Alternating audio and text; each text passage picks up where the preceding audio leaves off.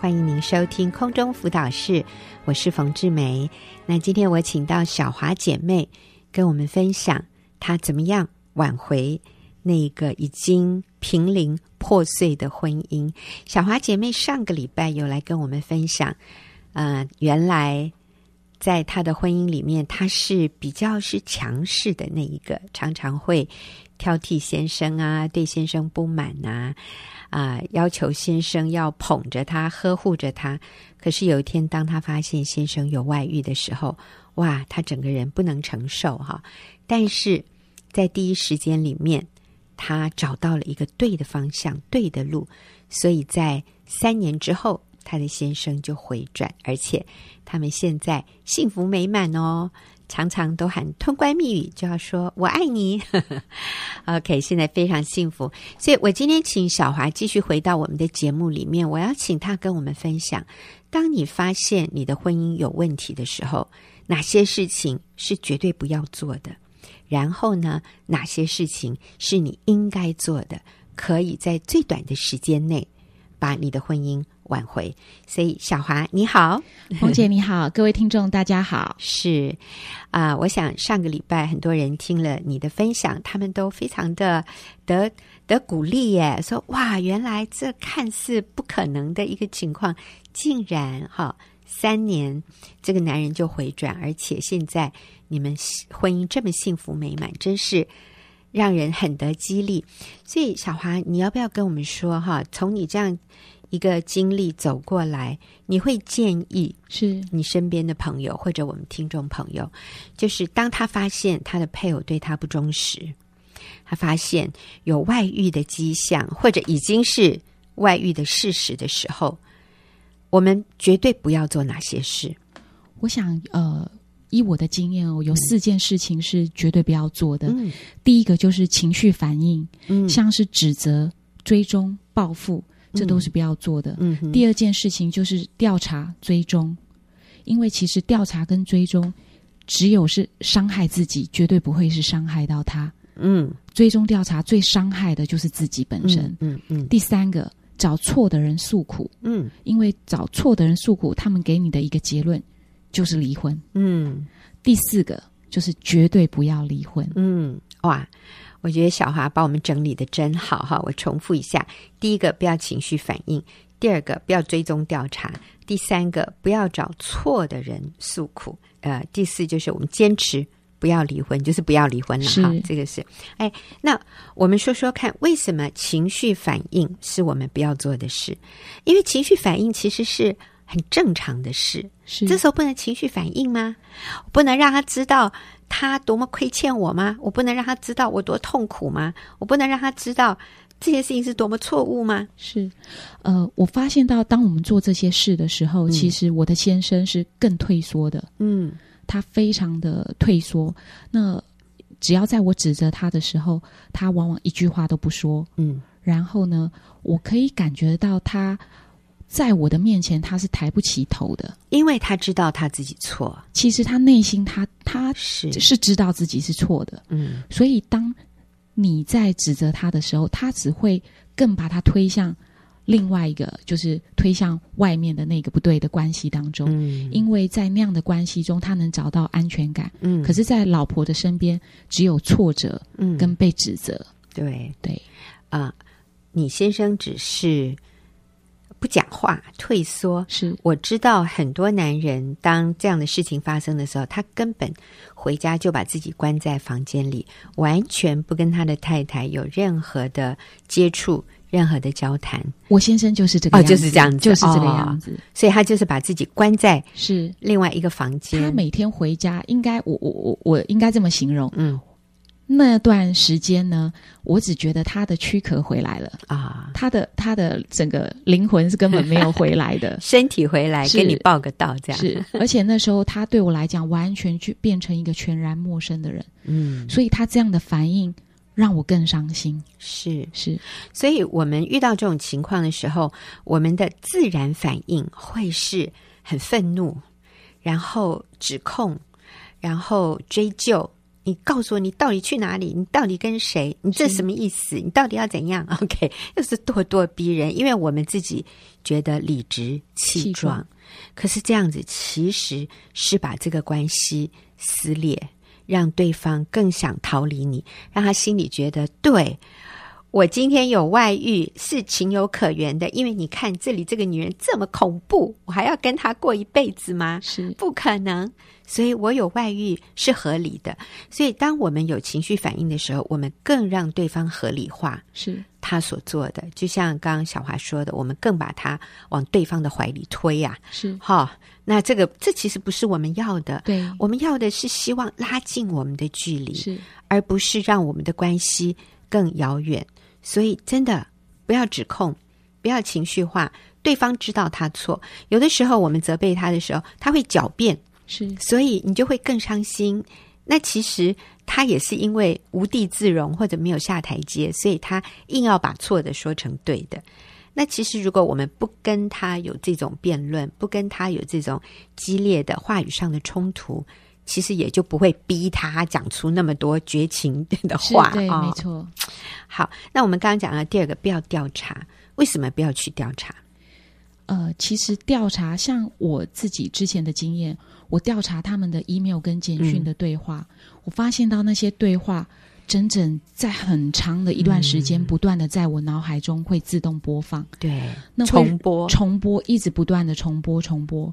那说真的，这个最伤害的是，真的是我们自己，对，他真的是啃食了我们的心，是，然后让我们非常的忧伤，以至于我们没有办法有清楚的。呃，嗯、头脑来做对的事情，对，所以可能他们讲那句话只讲了一次，可是，在我们的脑子里，他们就好像讲了一百次，甚至一千次，是，但是其实那也不是事实。然后看了那些对话。最后只会下一个结论，嗯、自己会下一个结论，就是他不可能再爱我了。对，这个关系是不可能再恢复了。对，就会有这些非常负面的想法对出来，等于说还没有努力，你就已经想放弃了。对对，啊、呃，他不可能爱我了。还有这个男人实在是太可恶了。是对，另外那个女人实在是太邪恶了。是，你知道，所以我们的里面就越充满了来越多愤怒。对。仇恨呢？是甚至报复是，所以我常常跟姐妹们说，不要去查。那他们说，可是我就很想知道真相啊！我说，上帝，如果上帝觉得你需要知道真相，他会让你知道。是你如果不需要知道真相，你就专注的在挽回。婚姻的这条路上去花心思，而不要一直想要去知道说他们现在进展到怎样，知道那些真相对你没有好处啊、呃，只会让你更气馁。所以，如果你不知道，这是上帝在保护你，是没错。你如果需要知道，上帝会很自然的让你知道，你不要去查。而且有的时候，因为我们去查了，反而会破坏信任。是你先生。跟对方，他们就更要防着你。你也是把他们越来越推往他们需要很合一，他们需要很同心来抵挡你，你就变成他们的共同敌人。可是如果你不去查，你先生还觉得亏欠你嘞。是你去查哈，他就更没有理由要回头了。是好，那找错误的人诉苦的问题在哪里？因为这一些。呃，可能这些对象他们没有真理，嗯，那他们就只会用一般世俗的方法，嗯，就是夫妻之间就是要讲求公平，嗯，五十对五十，嗯，所有真理的教导，爱是无条件的，呃，真爱是无条件的接纳，这些没有。都没有，嗯，那一切都是讲求对方付出多少，他才值得你爱他多少或付出多少，嗯，那其实这这是违背圣经真理的教导。嗯。而且这个真的就会让关系越来越恶劣。是，嗯、那呃，所以如果落入这种情况的时候，你只会一直不断的又回到最早跟他的互动的那种恶劣的状况，就是不断的计较，嗯、不断的有纷争，不断的有争执。嗯，所以是一点帮助都没有的。嗯，那然后最后一个你说，我们绝对不要做的就是我们不要提离婚，是我们不要用离婚来解决问题，我们来改变自己。是好。那当我们发现配偶有外遇或者不忠的情况的时候，我们一定要做哪些事？好，小花，请说。呃，有四件事情哦，是我觉得一定、嗯、我们一定要做的。嗯，第一件事情就是绝对不要让自己孤单一个人。嗯，所以在那一段过程中呢，我就是找主耶稣帮助我。嗯，所以我在每天那时候，在我最软弱的时候，我曾经有三个月的时间，嗯，我每天都到呃灵粮堂参加五七早祷。嗯，那这代表就是说我每天清晨四点就要起床，嗯，然后四点半就要准备出门，嗯，然后到教会参加五点到七点的早祷会。是是，现在还有吗？呃，现在呃，这个祷告中心是二十四小时的，哇，是，嗯、所以如果说真的在很软弱的时候，嗯、我想教会可以得到很大的帮助。嗯、所以你讲的就是台北灵粮堂，台北灵粮堂的二十四小时的祷告中心。所以你那个时候是五点到七点，五点到七点，嗯，是，然后再来就是要找对的姐妹。嗯，来请他们扶持你，嗯，因为在这个过程中会想要做真理，想要做对的事，但又做不到，嗯，那这个时候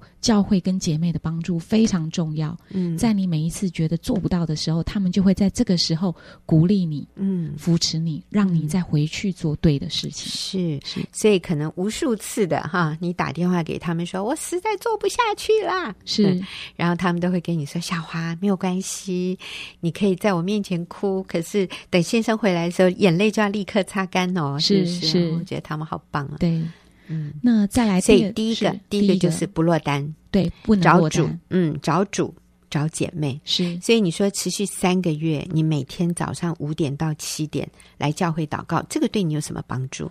呃，第一个，因为在呃。那一段时间，先生是对我完全的忽视跟冷漠。嗯，那他的态度令我非常非常的痛苦。是，那痛苦到我根本没有办法睡觉。嗯，所以其实我整个晚上的时间我是没有办法睡觉的。啊，那在没有办法睡觉的情况下，我的精神是很衰弱的。嗯，那反而会很负面、很沮丧。嗯，那所以我想说，既然我睡不着觉。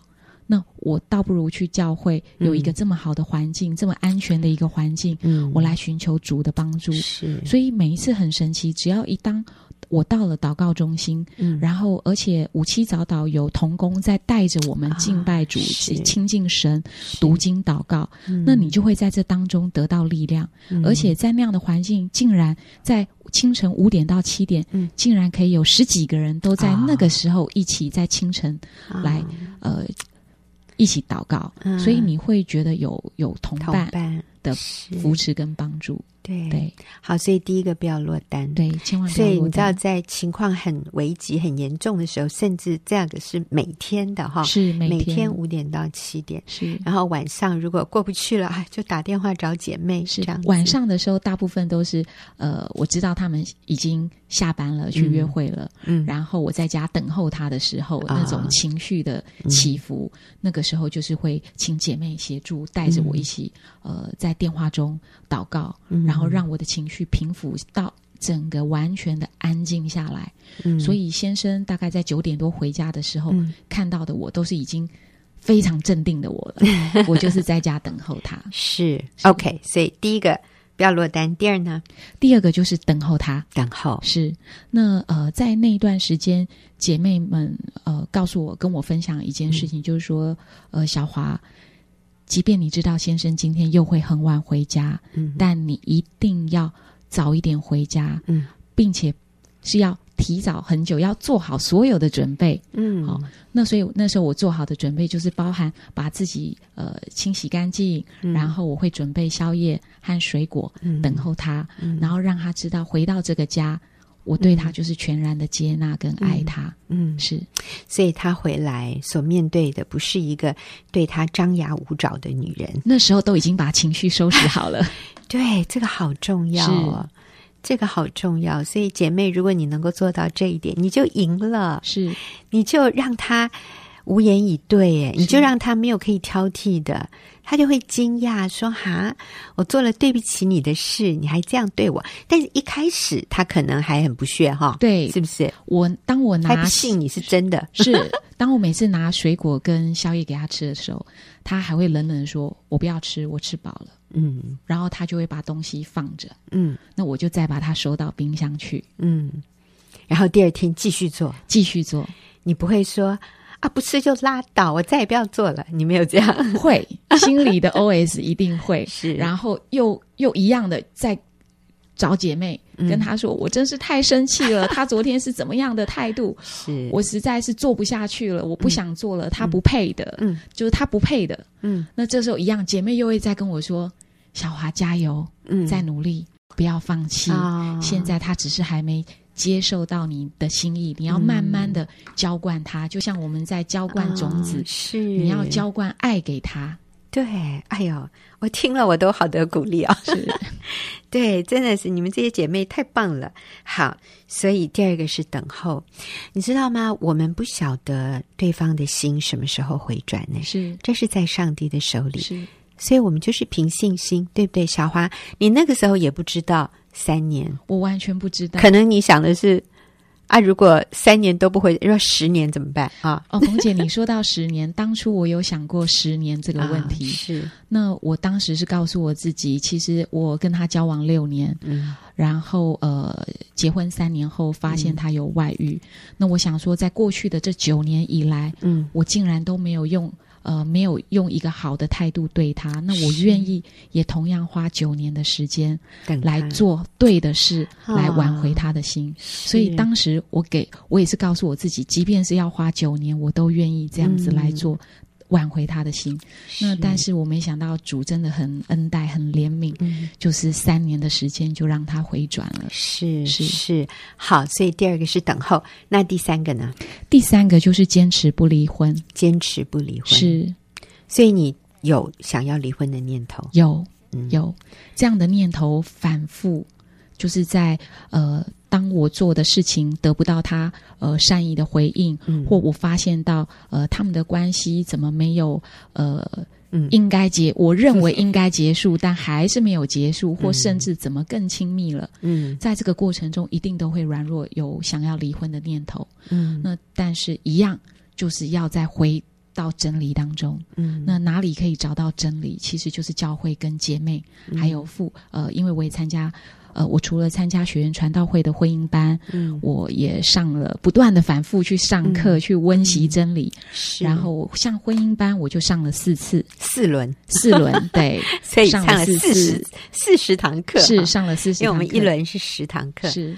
嗯，然后呃，还有参加妇女小组、学员传道会的妇女小组，嗯嗯、是、嗯、那这些都是不断的在让我每一次软弱的时候，再、嗯、让我回到真理当中。是，所以朋友，如果你在挽回婚姻的过程里面，你感觉到自己是往前走两步，怎么转眼间又退了三步？我告诉你，这是正常的，你不要气馁啊。小华也可以作证，在这个过程里面，你常常觉得是。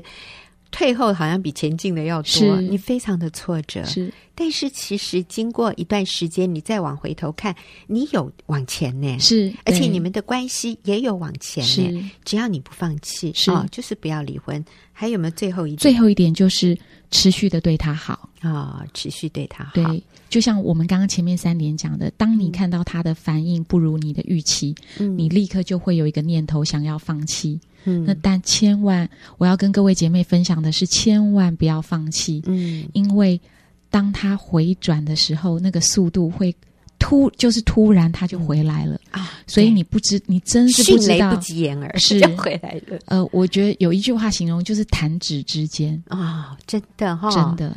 所以那个点什么时候到，你真的不知道，所以千万不能放弃，你就会吓一跳。是，就像那个水什么时候烧开，你觉得怎么都没有开，都没有开，突然那个水就沸腾了。是，所以我们来复习一下，不能做的四件事情是：不能自己单独一个人，嗯，呃，不能做的，嗯，不能做的，情呃，第一个情绪反应，嗯，不要情绪反应；第二个调查追踪，不要调查追踪；第三个找错的人诉苦，嗯。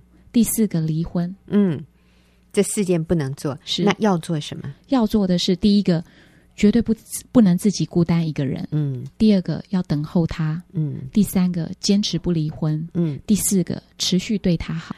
真好，我们谢谢小华的分享。他今天经验到美满幸福的婚姻，先生也很感谢他当年没有放弃哈。他们彼此会感谢对方，真的是一个完美的结局。下个礼拜啊，我还要请小华回来跟我们分享。其实他在婆媳和他与自己母亲的关系里面也有非常大的突破。基督的信仰是全面、全方位的。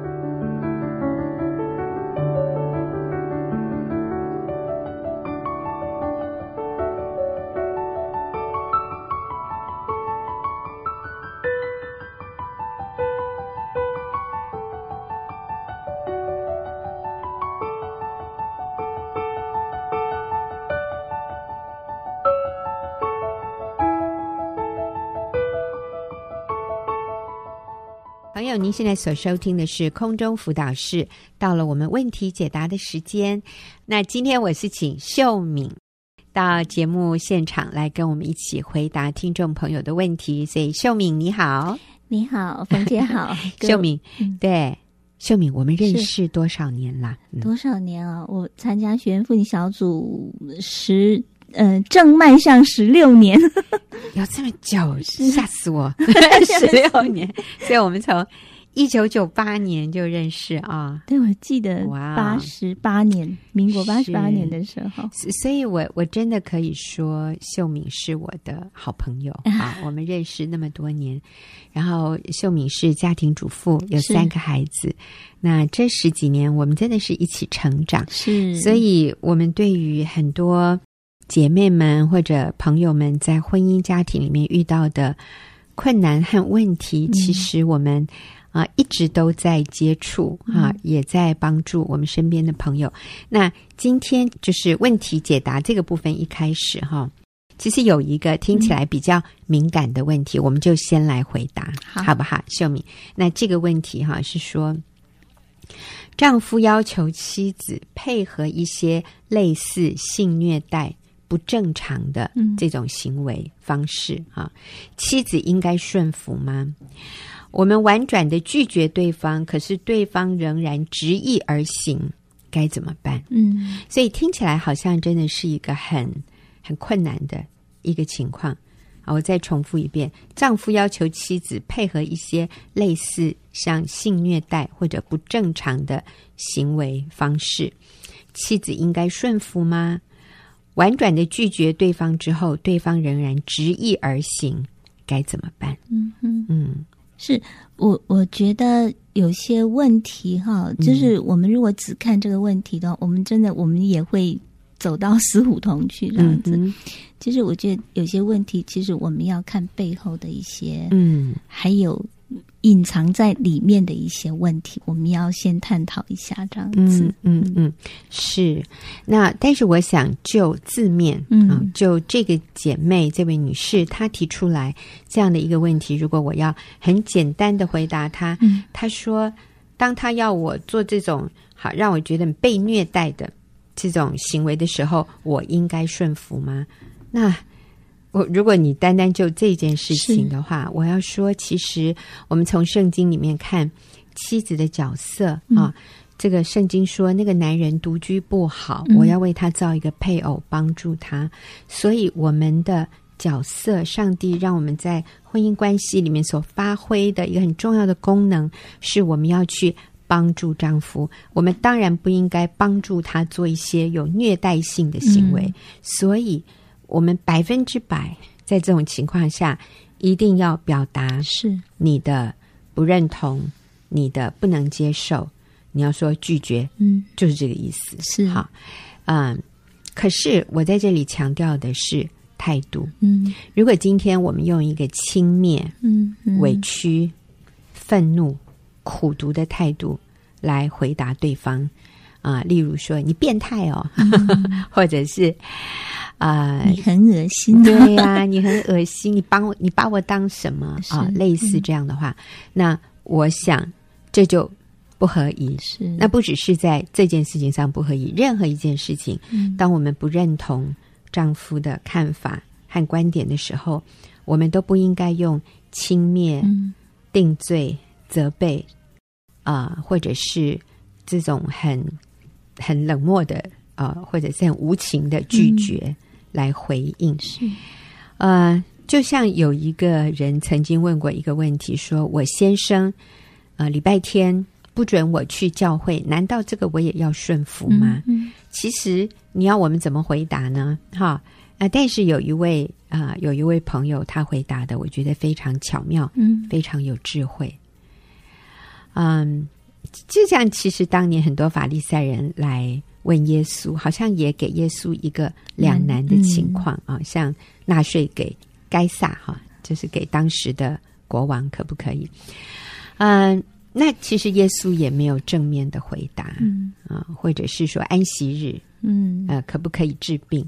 耶稣其实都没有立刻正面的回答。那这个朋友问呢，是说。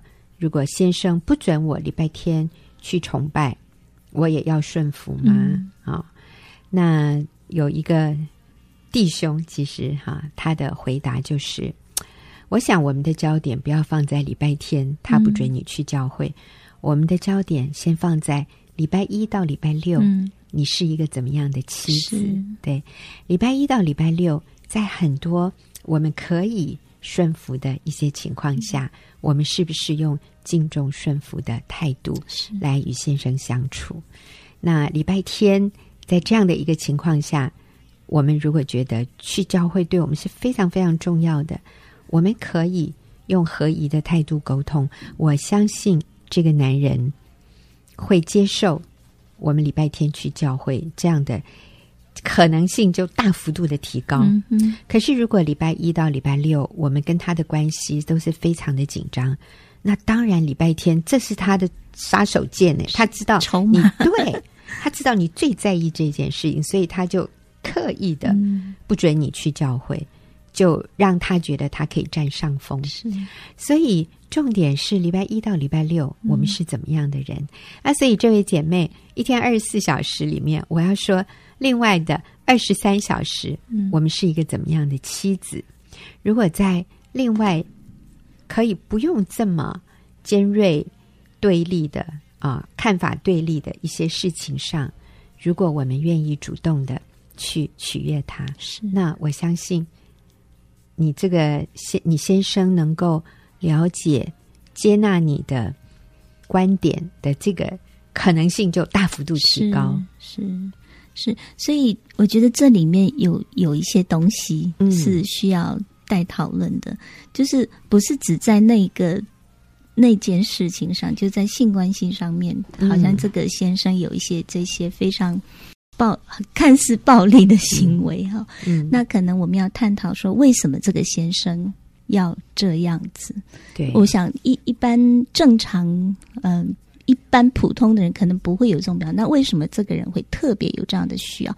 我觉得可能是关系，我我觉得还是要回到那个关系上面，嗯，平常的对平常关系，然后就是我们是不是真的从里面仰慕我们的先生，是敬重顺服他，尊重他，真的把他当成家里的头？是对，如果是他在各方面是被满足、被尊重的，嗯、我想他也不需要在这件事情上。表现的一定要用像是这种怪异的方法，我觉得有点那种上对下的一种、嗯、一种压制的方式来表达他的权权威、嗯、地位，嗯，对，所以我觉得这不是一个单纯的事情，这样子。是。对，所以那也表示这个先生的里面有很多自我价值不是很确定的部分，嗯嗯。哼，啊、呃，我就想到最近我们呃在我们婚姻班的这个课程里面哈、嗯、有一个。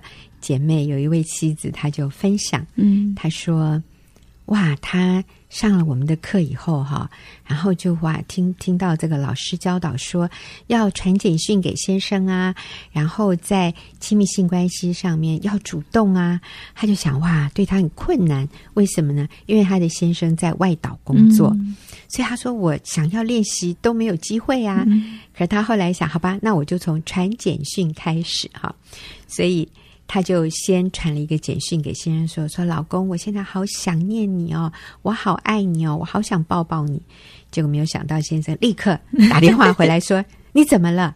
你干嘛传这种简讯？” 哦，他就好受伤，他觉得为什么他先生完全没有温柔的回应呢？嗯、他说：“不过他说：“我记得这个老师在课堂上讲说，如果先生没有立即正面的回应啊，我们都不要挫折，我们就是要继续，因为他不习惯嘛 啊，先生不习惯我们这么温柔的来对待他，所以他说第二天早上他就想说好，那我要来啊，我要来传个简讯来说明这件事情的原委。各位，我就读给你听哦。这位姐妹她写给她先生的一个简讯，她说：亲爱的。”这几周上了婚姻班的课，明白上帝对婚姻里的祝福，也更清楚妻子在婚姻里的角色。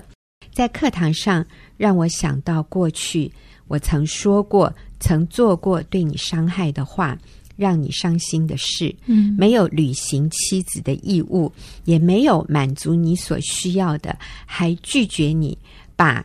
孩子看得比你还重要，没有敬重顺服你等等，我为着过去的无知要向你道歉，真是对不起，请你原谅我，谢谢你。在我要放弃婚姻时，你仍然坚守不放弃。谢谢你如此的爱我和不间断的包容我的任性。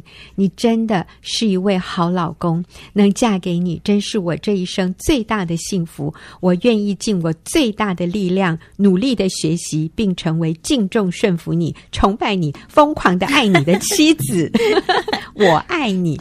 哇，这封简讯传出去之后。他就在想，嗯，怎么先生都没有回应呢？他早上传出去哦，嗯、然后那天下午三点，他们家的门铃就响了。他想邮差吗？所以他去开门一看，竟然是他先生出现 在家门口，哦、从外岛坐飞机飞回来了。距离不是问题。对。然后他先生非常淡定的，嗯，他就问他先生说：“哎，你为什么会回来？”他先生说。哦，有事情要办呢，啊，啊，就有公事要办。嗯、可是他先生就说：“不过我要先睡个午觉，我很累。”所以呢，他就想很奇怪，他说：“好啊，你睡啊。”然后他就在旁边做他的事，就是做处理一些什么东西。后来他说：“我越做我自己的事呢，圣灵就越在我里面责备我说：‘这是机会，赶快去，赶快去主动。’”他说：“哇，我才发现。”我里面的骄傲是这么深，我真的是需要放下我的骄傲。所以他说，那感觉很不自然，嗯、但是他愿意凭意志放下他的骄傲，主动去取悦他的先生。他说：“耶！”所以他功课做到了，那天还可以跟我好棒交作业。所以我们刚刚提到的是，我们当然可以表达我们的感受。在这种情况下，你要拒绝，这些都是你的权利。但是我强调的是我们的态度。是，嗯，所以，呃，重点我们还是放在今天我们是一个合一的关系，不是一个好像有问题发生，我们是一个对立的关系。嗯，我要怎么保护我自己？我要怎么去为我自己的利益去解决问题？而是应该看到，那这个人、对方、我们的配偶为什么会有这些行为？他可能有些时候可能不是有关刚刚这样的问题的一个行为，就是比较特殊的这种行为。有些可能是有一些呃情绪上的，或者是那我们怎么样从这样的一个表层的问题去帮助他？里面有一些，我我记得那个时候，嗯。呃，我先生他自己工作不顺利，嗯、所以那我也很努力的想要去帮助他成为一个呃满足他需要的一个哈、啊、那个妻子，在各方面。嗯嗯、那我发现他刚开始都会拒绝耶，嗯、他刚开始都会非常的好像看起来很不很，反正他就是很冷漠。嗯啊，那时候我也觉得很受伤。可是我慢慢发现他里面的需要，其实他是非常。需要确定被接纳，嗯，被就是我是无条件的，没有任何的仇报，没有任何的啊、呃、那个关系，利益上的关系，我是真的，所以最后他会慢慢，所以现在我们的关系是非常轻松，非常。呃，真的是很合一的，嗯、对，很合一的关系这样子。嗯、所以我觉得，哎，真的是求神给我们做妻子的智慧。嗯、就是其实我认为性关系是夫妻合一的一个延伸。嗯，其实应该说呃，性关系跟夫妻的关系是相辅相成的，嗯，嗯呃，那都会互相有关系这样子。我们不能说只从这个亲密性关系上面发现问题，它只是亲密性上关系上的问题，不能只解决性这个部分的问题，因为其实是身心灵的问题，这样子是，是，所以应该是这个做妻子的怎么去帮助先生满足他里面那个根本的需要。那我想那个外在的问题会。嗯，很多的可以慢慢解决。是，那我们想，丈夫最根本的需要是什么？我觉得还是被就是敬重、顺服、尊重，还有被仰慕的感觉。嗯、我觉得是这个是他里面啊、呃，我觉得很好笑。你看，我们结婚二十、嗯、呃二十三年了，好二十二年多了，这样。最近我先生有一天，他躺在床上，早上醒来，他就他就很深情的望着我，他跟我说，他觉得他好。好幸福，好满足，嗯、然后我就说，因为他常常讲这种话啦，嗯嗯、那我就问他说：“你为什么幸福满足？”他就说：“啊、呃，反正他就讲了一下什么，因为有你啊，怎样的。”我还是觉得那个问题的核那个没有，我就继续问他说：“你你告诉你到底为什么觉得幸福满足？”他最后说：“他觉得该有的都有了，这样、嗯、他认为他人生该有的都……嗯，其实他讲这句话让我非常的惊讶，因为。嗯他过去他觉得人生该有的都有，可是他还少一件事情，就是他要赚很多钱，他要有自己的房子什么什么的这样，觉得钱还是不够。对，可是他那天那样讲的时候，我就很好奇，所以我就再深入的问他说为什么？结果他就最后讲了一句话。他就说：“因为肋骨好好的卡在他的 胸部，肋骨好好的卡在他该有的位置上，所以他觉得很幸福。其实我听到这句话的时候，一方面很感恩，一方面我觉得蛮羞愧的。嗯，怎么说？我觉得这是很他很具，就是很，我觉得应该说第一次他很具体的在描述他里面真实的那个感受。”那可见，过去我都是一个 不是那么没有卡在，没有卡的好好的，让他一直不舒服，或者是一直有响声吧，就是有有声音没有卡好的声音吧。所以我就觉得说，哎，真的，你让一个男人里面真实的得到那个平安满足，嗯，还真的就是我们对他的那个无条件的敬忠、顺服、爱。接纳，对，欣赏、仰慕，仰慕，对、嗯、你就是单纯的爱他，单纯的就是对他满意。是，哎，他好像现在，所以从他没有钱也没关系，好像该有的都有这样子。是，嗯，是。那反而很多人可能表面上看起来该有的都有了，可是就是少这一根这个肋骨一直在那边戳他 这样子。然后，呃，其实这样的男人，他里面也是很沮丧，是很挫折的。是，所以我真的越来越发现说，说那个夫妻的关系，那个生命对的时候，其他真的都不是问题。嗯，所以还是那个最根源的东西，就是夫妻我们彼此的那个很深入、很深入的连接，那个很深的那个合一的关系。嗯，是让我们惊艳到幸福美满生婚姻生活的最。最重要的一个因素，阿们。嗯，呃，我觉得一开始秀敏讲的也很很好，真的，我觉得很到位啊。就是啊，呃，秀敏，你刚刚说，其实一个男人他如果有这样的需求，他要用非常怪异，嗯，我们说甚至变态哈，甚至什么有一种含虐待性的这样的一种方式，要跟他的妻子行房。嗯，那其实这里面。显示出他的心里面有很深的需要，什么样的需要？他很自卑，很自卑，他非常的不确定自己的价值，所以他要用这种非常激烈的手段来证明他是可以驾驭你的，对，来证明你一定得听他的话。好像他这样做的时候，他可以得到一些快感。嗯，那其实这是他里面一个非常不平衡的心态，才会让他有这样的需要。所以我真的也鼓励这位朋友，就是不要等到你先生对你有这种要求的时候，嗯，你才跟他发生亲密性关系。我们好不好？在平常他没有请求的时候，他没有。表示他有需要的时候，我们就先主动的去满足他。呃，有的人说：“哎呦，那个很假耶，因为我自己根本都不想啊。嗯”哦，我说：“ 哎、呃，其实我先生常常为了我哈，他要演戏啊。什么叫演戏呢？就是他会说：‘啊，你好可爱哦，啊，你好美哦。’其实我知道他也没有，我真的也没美或者可爱到那种地步。可是我先生愿意夸张的讲一些甜言蜜语，让我开心。我我觉得那个。”那个不是假耶，是那个是他真心爱我，所以他愿意用夸张法来向我表达啊、呃，用我喜欢的方式来向我表达爱。所以，当我们爱我们的丈夫的时候，我们也可以用夸张的方式演一演，对，哦、我们就就一天给他来几次，看他受得了受不了。就是我们主动的，在他还没有提到。表达他有需要的时候，我们先去满足他。